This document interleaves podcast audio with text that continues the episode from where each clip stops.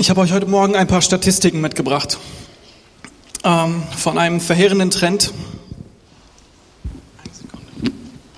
Ich bin noch gar nicht so weit. Ich habe euch ein paar Statistiken mitgebracht von einem verheerenden Trend, der gerade in den Vereinigten Staaten von Amerika zu beobachten ist. Die USA ist in einer Krise und sie stehen vor einer großen Herausforderung. In den USA leben 5 Prozent der Weltbevölkerung. Aber 25 Prozent aller inhaftierten Menschen sind auch in diesem Land. Ein Viertel aller Häftlinge auf der Welt. Verglichen mit den Ausgaben von vor 20 Jahren gibt der Staat heute 21 Prozent mehr für akademische Bildung aus. Die Ausgaben für Gefängnisse und ihre Insassen ist aber um 127 Prozent gestiegen. Also eine, ein sechsmal schnelleres Wachstum, Gefängnisse auszubauen als Universitäten. Man sollte meinen, ein Studium an einer Elite-Universität wäre schon teuer in Amerika. Im Bundesstaat New Jersey kostet ein akademisches Jahr an der Princeton University 37.000 US-Dollar. Das ist ungefähr umgerechnet genauso viel wie ich für meinen ganzen Bachelor mit meiner Frau zusammen aufbringen mussten. Ein, ein Häftling allerdings im Staatsgefängnis von New Jersey kostet sie jedes Jahr 44.000 US-Dollar. Aus den Vereinigten Staaten hat der Bundesstaat Florida die größte Bevölkerung, die meisten Studenten und auch die meisten Inhaftierten. Florida zahlt im Durchschnitt 7.500 US-Dollar im Jahr für jeden einzelnen Schulplatz. Und damit stehen sie fast ganz unten, nämlich auf Platz 47 von den 50 Staaten. Für einen Häftling sind sie aber bereit, jedes Jahr 48, über 48.000 US-Dollar auszugeben. Hier stehen sie an der Spitze von allen 50 Staaten. Das bedeutet also hypothetisch, wenn Florida vier Häftlinge weniger hätte und deren Kosten einer Schule zufließen würden, könnte eine ganze Klasse von 25 Schülern finanziert werden, inklusive Lehrer und allem, was dazugehört. Und damit nicht genug. In einigen Bundesstaaten werden die Schulen inzwischen, werden den Schulen inzwischen Mittel gestrichen, weil das Geld für die Gefängnisse nicht mehr reicht. Diese Zahlen erschrecken nicht nur uns heute Morgen, sie haben auch Amerika erschrocken. Und das Land diskutiert zurzeit, wie es dazu kommen konnte und wie sie das wieder in den Griff bekommen. Und mir ist bewusst, dass das Leben viel komplizierter und verworrener ist, als solche Statistiken wirklich abbilden können. Und doch sprechen sie eine klare Sprache.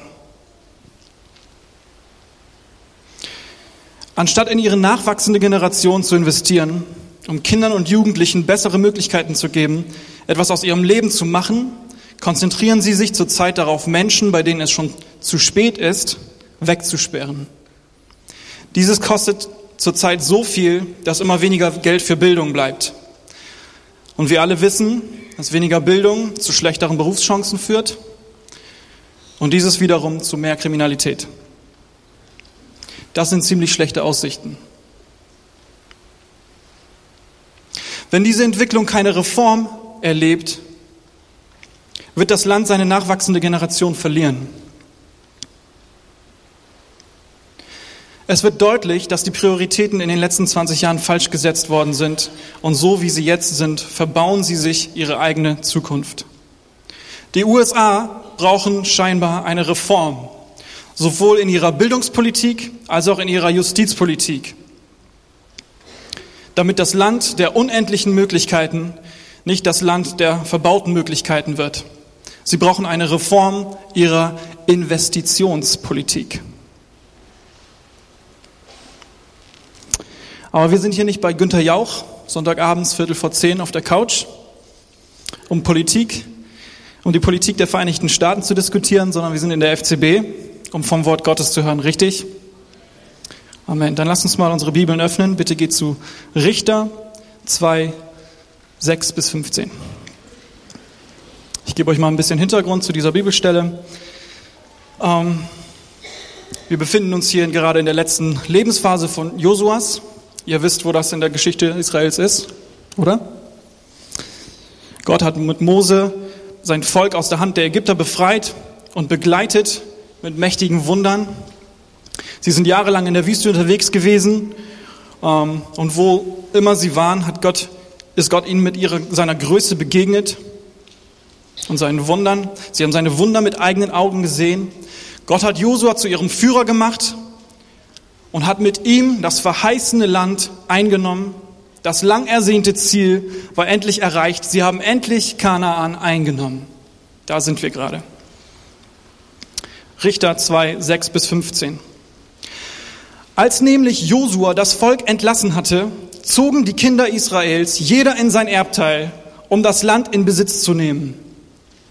Und das Volk diente dem Herrn Solange Josua lebte und solange die Ältesten da waren, die Josua überlebten, welche alle die großen Werke des Herrn gesehen hatten, die er an Israel getan hatte.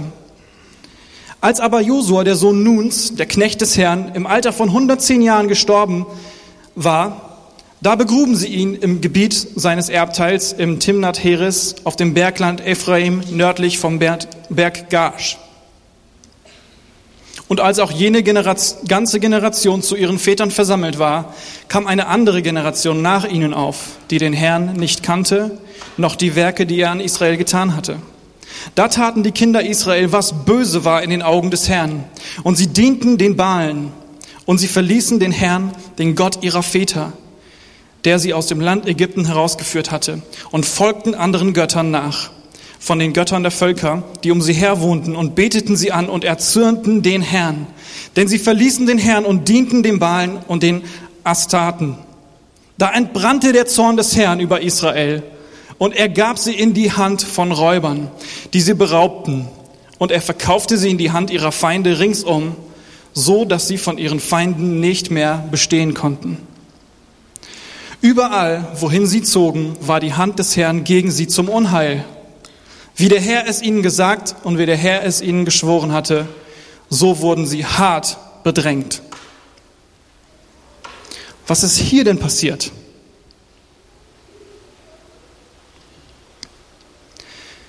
Das Sklavenvolk, das auf wundersame Weise aus der Hand der Ägypter befreit wurde, das in jahrelangem Aufenthalt in der Wüste wortwörtlich ihr tägliches Brot vom Himmel bekam,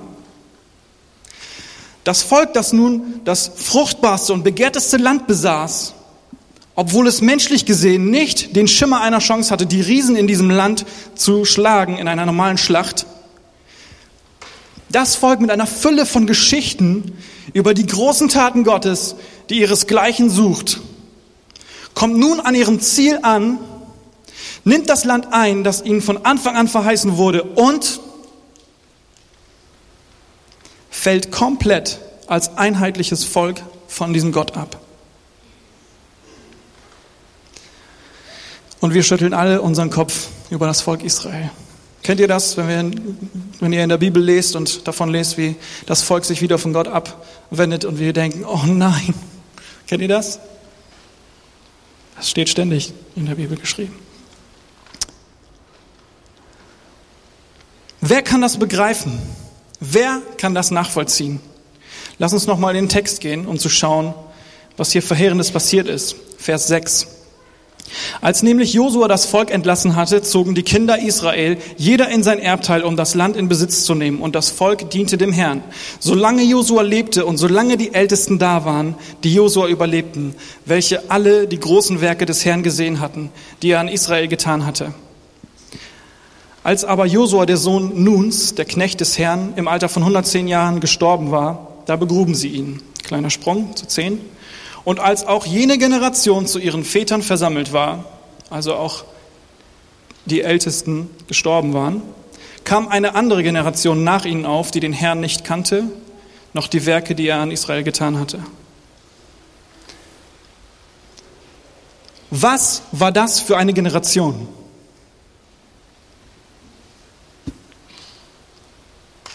Wie konnten sie so mit dem Glauben ihrer Vorfahren umgehen? Wie kann man nur so verdorben sein? nichts von dem, was in den letzten Hunderten von Jahren passiert war, zu achten. Sie haben alles, wofür ihre Väter und deren Väter und deren Väter gekämpft haben, mal eben über Bord geworfen und Verderben über das ganze Volk gebracht. Wir lesen weiter, wie böse Gott mit dieser gottlosen Generation wurde und andere Völker nutzte, um sie zu demütigen und immer wieder in Bedrängnis zu führen. Diese Generation hat Gottes Zorn herausgefordert, weil sie ihm mit jedem Götzen, der nicht bei drei auf den Bäumen war, fremd gingen. Und Gott ließ ihnen keine Ruhe dafür. Was für ein Desaster.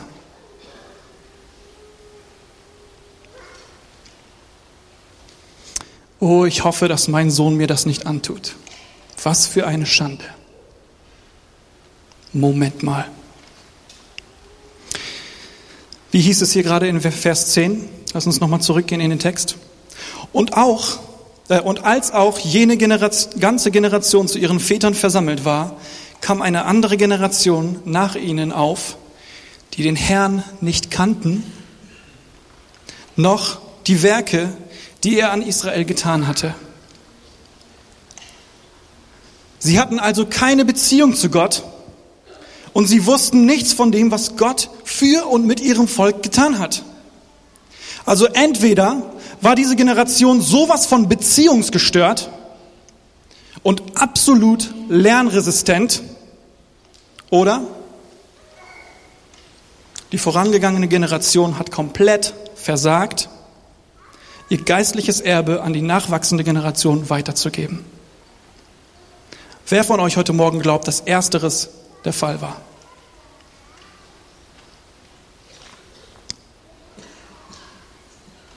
Wie soll denn eine neue Generation Gott ehren und den Unterschied zwischen Gott und Götzen kennen, wenn, diesen, wenn sie diesen Gott nie persönlich kennengelernt hat, indem man sie mit ihm bekannt gemacht hat?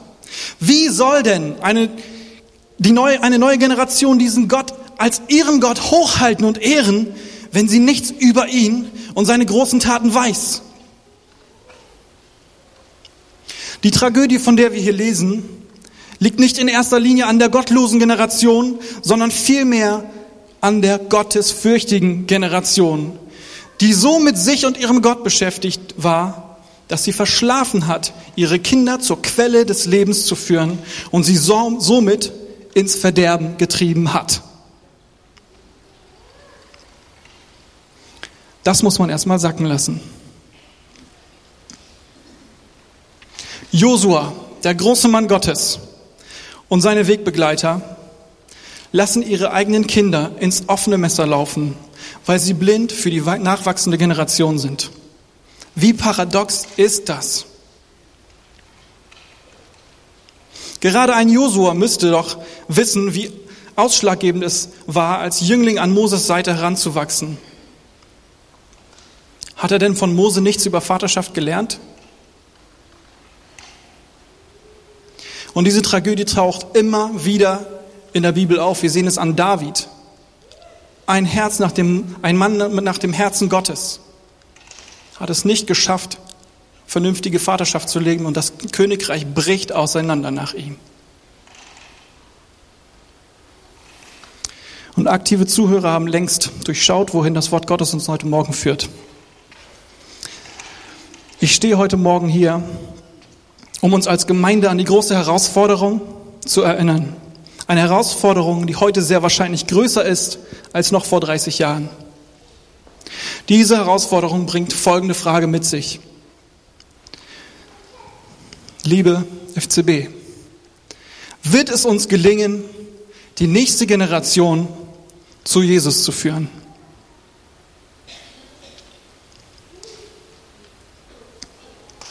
Wird unser Gott auch ihr Gott sein? Oder werden sie sich abwenden, weil sie ihm nicht begegnet sind, obwohl sie in christlichen Elternhäusern aufwachsen? Obwohl sie Woche für Woche in der Gemeinde sind, ob es im Kindergottesdienst ist, bei den Rangern, bei Vitamin B, in der Jugend oder sonst wo, in anderen Bereichen. Liebe Gemeinde, wir haben einen Auftrag und eine unwahrscheinlich große Verantwortung, Verantwortung zu tragen. Und wir können uns nicht leisten, blind für diesen Auftrag zu sein. Wir können uns nicht leisten, diese Verantwortung auf die leichte Schulter zu nehmen und einfach davon auszugehen, dass es schon irgendwie klappt. Psalm 78, 3 bis 5. Was wir gehört und erfahren haben, was schon unsere Väter uns erzählten, das wollen wir auch unseren Kindern nicht verschweigen. Jede Generation soll von den mächtigen Taten Gottes hören, von allen Wundern, die er vollbracht hat. Er gab Israel sein Gesetz, gab den Nachkommen Jakobs seine Gebote. Unseren Vorfahren befahl er, sie ihren Kindern bekannt zu machen. Gott hat unseren Vorfahren befohlen, also auch uns genauso, ihn unseren Kindern bekannt zu machen. Es ist ein ganz deutlicher Auftrag. Liebe Gemeinde, was sagt Jesus uns über das erste und größte Gebot? Wir finden es im Neuen Testament. Das erste und das größte Gebot, was ist es?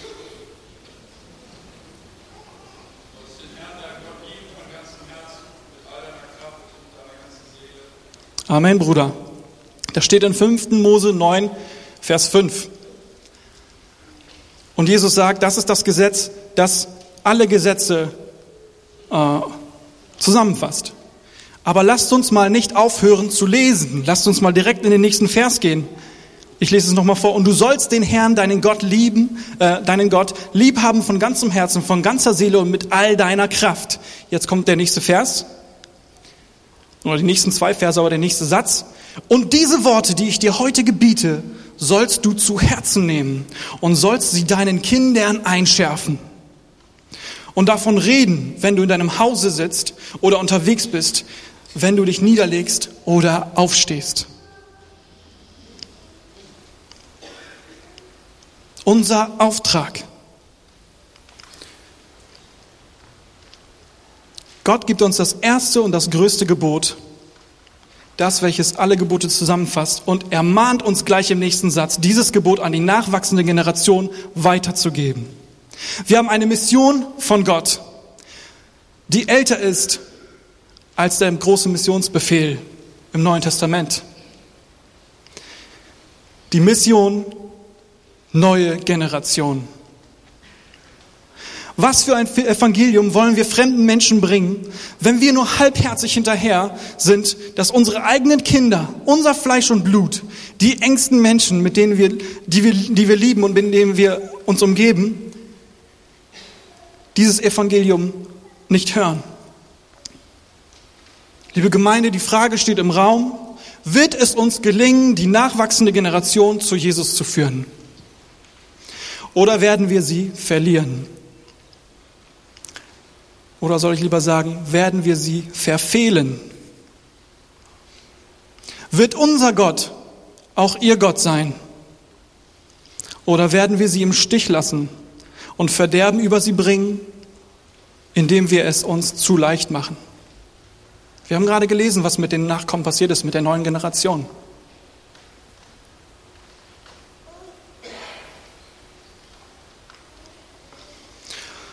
Vor einigen Fra äh, Wochen habe ich eine Frage gelesen von John Piper, die er gestellt hat.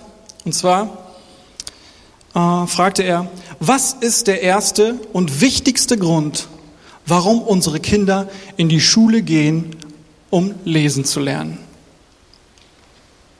Ja, mir sind direkt viele Sachen auf, eingefallen. Ja, im Straßenverkehr ist es sehr hilfreich zu lesen, äh, für die Bildung, für den Job. Super wichtig. Lesen ein riesiges Grundbedürfnis.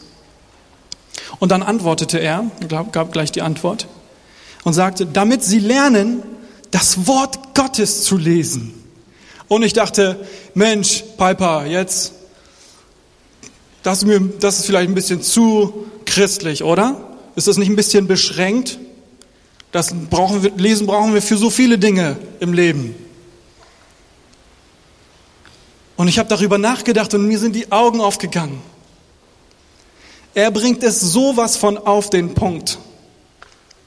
Liebe Brüder und Schwestern, was nützt es unseren Kindern, lesen zu können, wenn sie nicht in der Lage sind, die Bibel aufzuschlagen und die Worte Gottes mit eigenen Augen zu lesen.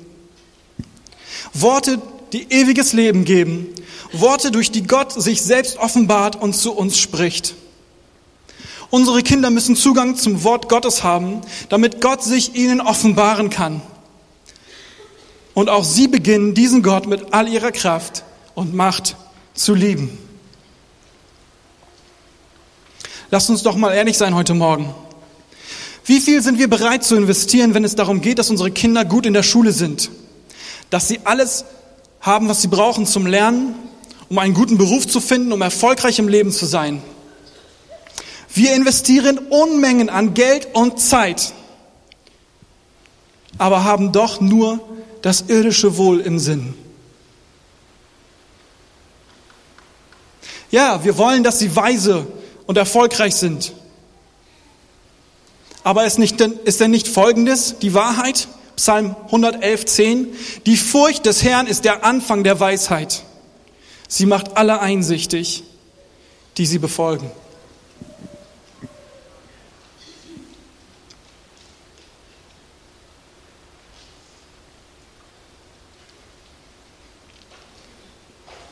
Liebe Eltern, was haben unsere Kinder davon, hervorragende, schulische Leistungen zu erbringen, einen guten Beruf zu finden und ihr Leben zu meistern, wenn sie am Ende Gott nicht begegnet sind und nicht wissen, wer er ist und was er für sie getan hat?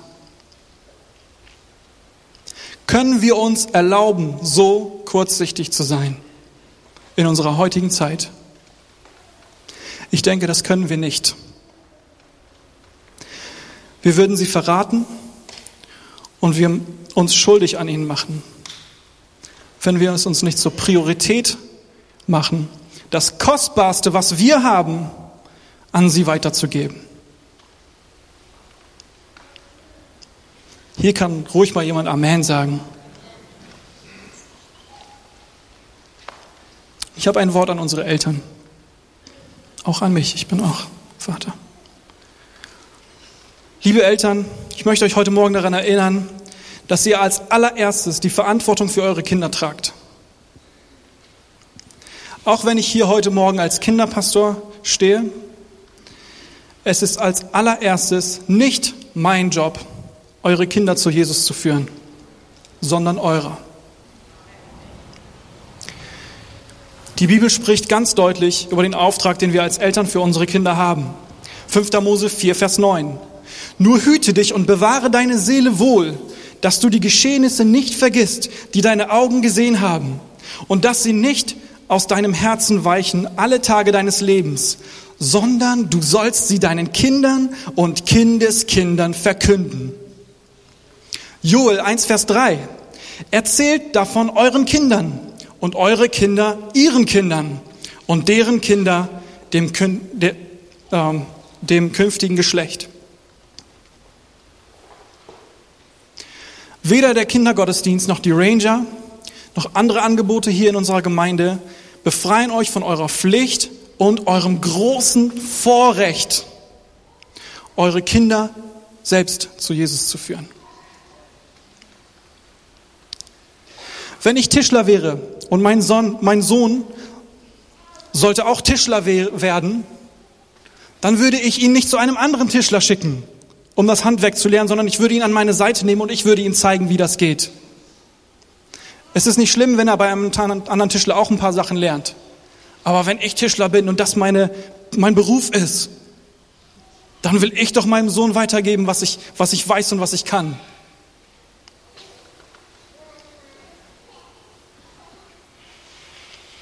Liebe Eltern, die Chancen stehen 28, äh 98 zu 2 dass eure Kinder Gott hier nicht begegnen, wenn ihre Eltern nicht hinterher sind, ihren Glauben an sie weiterzugeben. Ihr seid die Menschen, die den größten Eindruck bei euren Kindern hinterlassen. Wenn Kinder zu Hause nichts von Gott hören, wenn Kinder zu Hause nicht merken, dass es wichtig ist, Gott zu folgen, dann wird ihnen so ein Wort von so einem Heini wie mir einmal in der Woche nicht viel wert sein.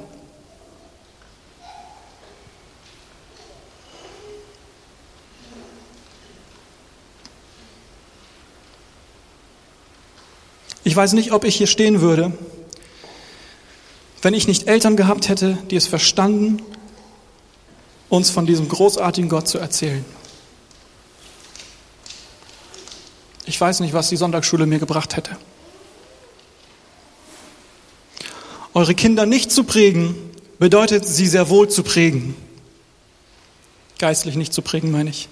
Nämlich, dass Gott nebensächlich ist und es ganz und gar nicht darauf ankommt im Leben, ob man mit ihm geht oder nicht. Und ich habe auch ein Wort an uns als Gemeinde. Ja, als erstes sind unsere Eltern gefragt, diese Verantwortung wahrzunehmen im allerengsten Familienkreis. Aber als Leib Jesu sind auch wir Familie. Und somit sind ihre Kinder auch unsere Kinder. Also auch unsere Verantwortung. Liebe Singles, liebe Senioren, liebe Erwachsene mit oder ohne eigenen Kindern. Der Kindergottesdienst, Jugendranger und so weiter dienen nicht als eine Art Kinderbetreuung, wie das Smallland bei Ikea, um die Kleinen zu unterhalten und zu beschäftigen, damit die Eltern auch mal frei haben.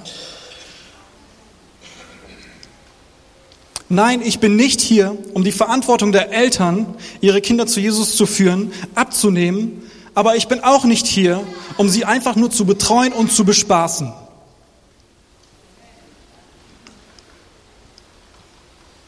Wir als Gemeinde sind hier, um mit den Eltern, wie sagt man, zu partnern. Ihnen zu helfen, dass es ihnen gelingt.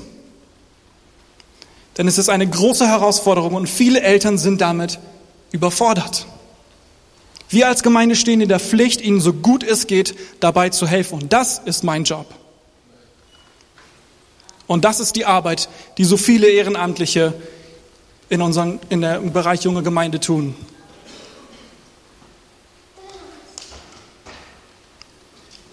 Darum sind unsere Dienste nicht überflüssig, sondern überaus wichtig. Und sie sollten besser versorgt und getragen werden. Ich wünsche mir, dass wir als Gemeinde ein neues Herz bekommen und einen neuen Blick für die Jungen unter uns empfangen. Brauchen wir vielleicht auch eine Reform in unserer Investitionspolitik?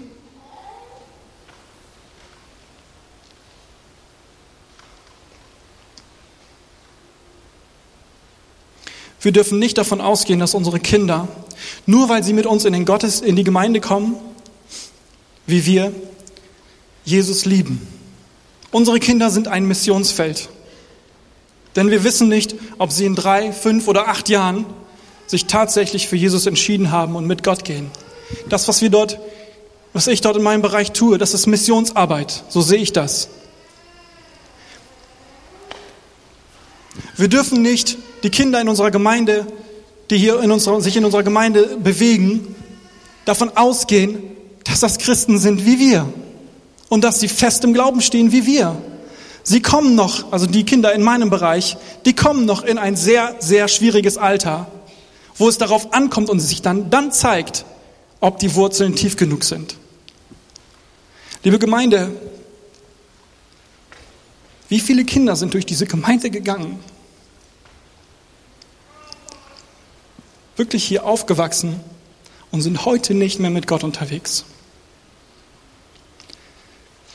Ich stehe heute hier, um das für die Zukunft, so gut es geht, zu verhindern.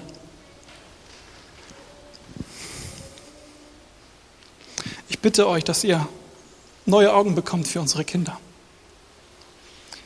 Wenn sie euch begegnen, begegnen im Foyer oder hier im Gottesdienst, dass ihr liebende Augen habt für sie, dass ihr ihre Nöte sehen könnt, dass wenn sie laut oder frech sind, dass ihr euch nicht daran stören lasst, sondern dass ihr seht, dass sie bedürftig sind, dass ihr sie liebt.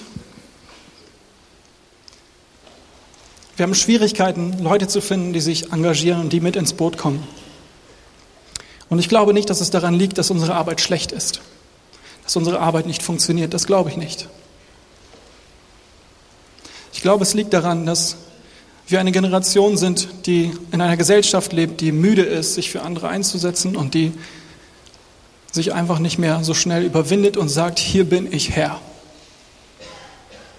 Ich suche heute Morgen Leute, die sagen, ich bin bereit, Dinge zu investieren, Lasten zu tragen, die nicht immer angenehm sind.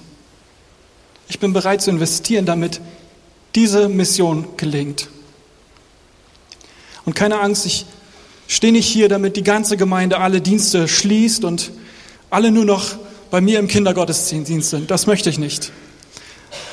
Ich glaube, dass hier Menschen sitzen heute Morgen, die einen Ruf haben für diesen Dienst, aber diesen entweder noch gar nicht gehört haben oder ihn schon gehört haben, aber ihn verdrängen, weil sie zu beschäftigt sind, weil sie gerade keine Lust haben, sich damit auseinandersetzen. Ich weiß es nicht. Ich glaube, ich bin überzeugt, dass hier Leute sitzen, die Gott ruft in meine Arbeit bei den Jesus Friends, äh, in die Vitamin B-Arbeit, in die Ranger-Arbeit, in äh, die ganzen Bereiche, die wir haben. Und mein Gebet ist, dass der Heilige Geist euch heute Morgen anspricht. Dass ihr die richtige Entscheidung trefft. Es geht hier nicht darum, Kinder zu bespaßen. Es geht nicht darum, dass sie eine tolle Zeit hier am Sonntag haben. Es geht darum, dass sie, wenn sie von dieser Welt gehen, ewig mit Gott leben und nicht ewig brennen. Und unsere Eltern brauchen Hilfe. Wir haben alleinerziehende Mütter in unserer Gemeinde. Diese Jungs brauchen männliche Vorbilder und Mädchen, entschuldigt. Die Not ist groß.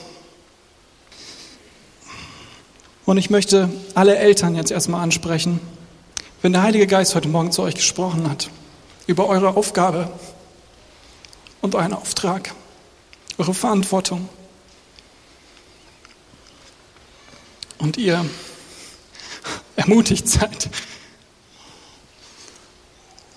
mehr in die geistliche Entwicklung eurer Kinder zu, zu investieren. Wenn er euch herausgefordert hat und ihr reagieren wollt, dann bitte steht auf. Macht ein öffentliches Statement und steht auf und zeigt, dass ihr Gott gehorsam sein wollt darin.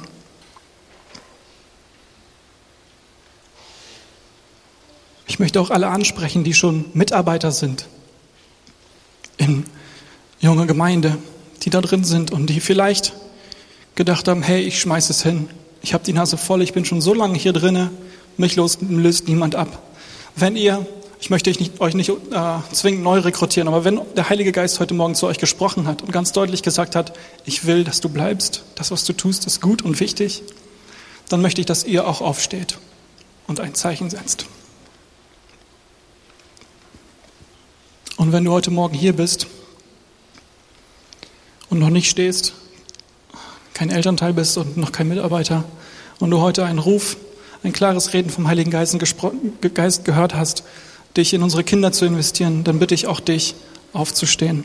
Keine Sorge, ich rekrutiere dich damit noch nicht oder gar nicht in meinen Bereich oder sowas. Du sollst dahin gehen, wo dein Platz ist. Dort dienen, wo Gott dich hinruft. Und ihr Lieben, es gibt Möglichkeiten, den Kindern zu dienen, ohne mit Kindern in Berührung zu kommen. Es gibt so viel Arbeit. Ja. So, und alle anderen, die jetzt sitzen geblieben sind, ich bitte euch, so wie wir das vor der Predigt gemacht haben, bitte steht auf und legt eure heiligen Hände auf, auf diese Menschen. Diese Eltern brauchen Unterstützung. Es ist eine große Herausforderung, die wir haben. Lasst uns als ganze Gemeinde aufstehen und diese Last tragen. Segnet die Menschen, die gerade aufgestanden sind, als Mitarbeiter, die vielleicht noch keine Mitarbeiter sind. Segnet diese Menschen und betet den Himmel runter, ja, oder öffnet den Himmel für diese Menschen. Okay? Lasst uns das bitte machen. Ihr dürft gerne eure Stimme erheben. Ich würde gerne die Gemeinde hören, wie sie betet. Nicht nur so leise für sich, sondern lasst uns mal so richtig laut werden. Halleluja. Koro do ela la sarabran ne beri vilan an ne len ridri shoro do ela an ne ridri si. Koro do ela ne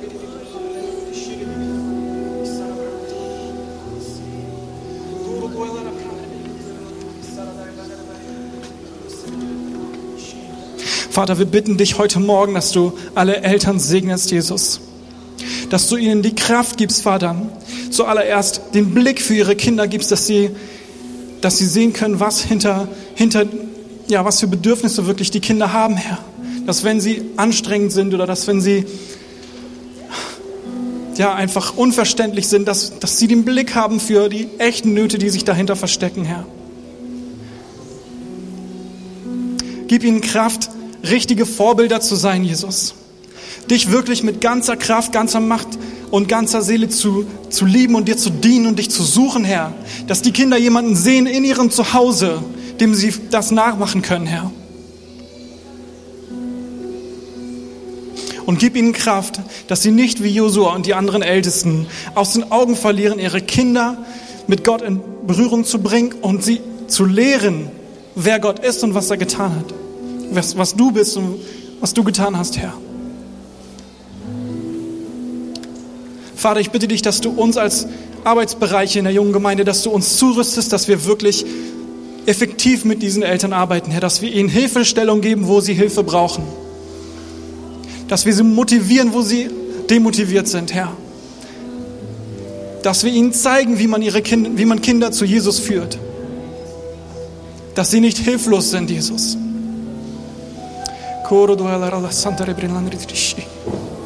Vater, ich bitte dich auch für alle Mitarbeiter. Ich danke dir für jeden einzelnen Mitarbeiter, der da ist, auch die, die jetzt nicht stehen, aber alle, die sich dort investieren. Ich danke dir von ganzem Herzen für sie, Herr. Ich bitte dich, dass du sie segnest und sie entlohnst. Ihr Dienst passiert hinter verschlossenen Türen. Ihr Dienst wird nicht so gesehen und ist vielleicht auch nicht so beliebt, weil es ja einfach wirklich im Geheimen passiert, sehr viel, Herr. Segne sie und entlohne sie, Vater.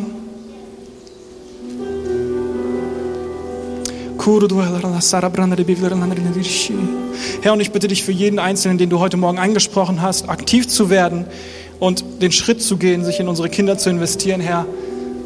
Bitte mach das, gib ihnen die Kraft, das festzumachen und dass es nicht nur eine, eine Reflexsituation war, dass sie aufgestanden sind, sondern dass sie wirklich sich verbindlich entscheiden. Solange du sie in diesen Dienst rufst, Herr und bis du sie entlässt.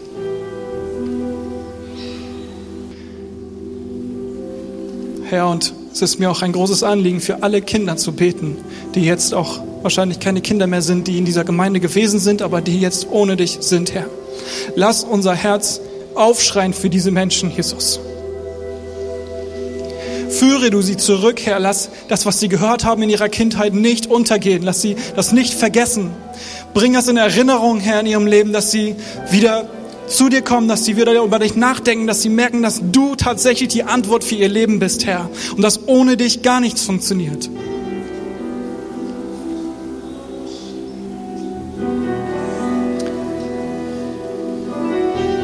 Herr, wir fragen uns, ob es uns gelingen wird, unsere, die nächste Generation zu dir zu führen. Und wir wollen uns heute Morgen entscheiden, unser Bestes zu geben, dass es gelingt. Ich entscheide mich heute Morgen, mein Bestes zu geben, dass es gelingt. Koro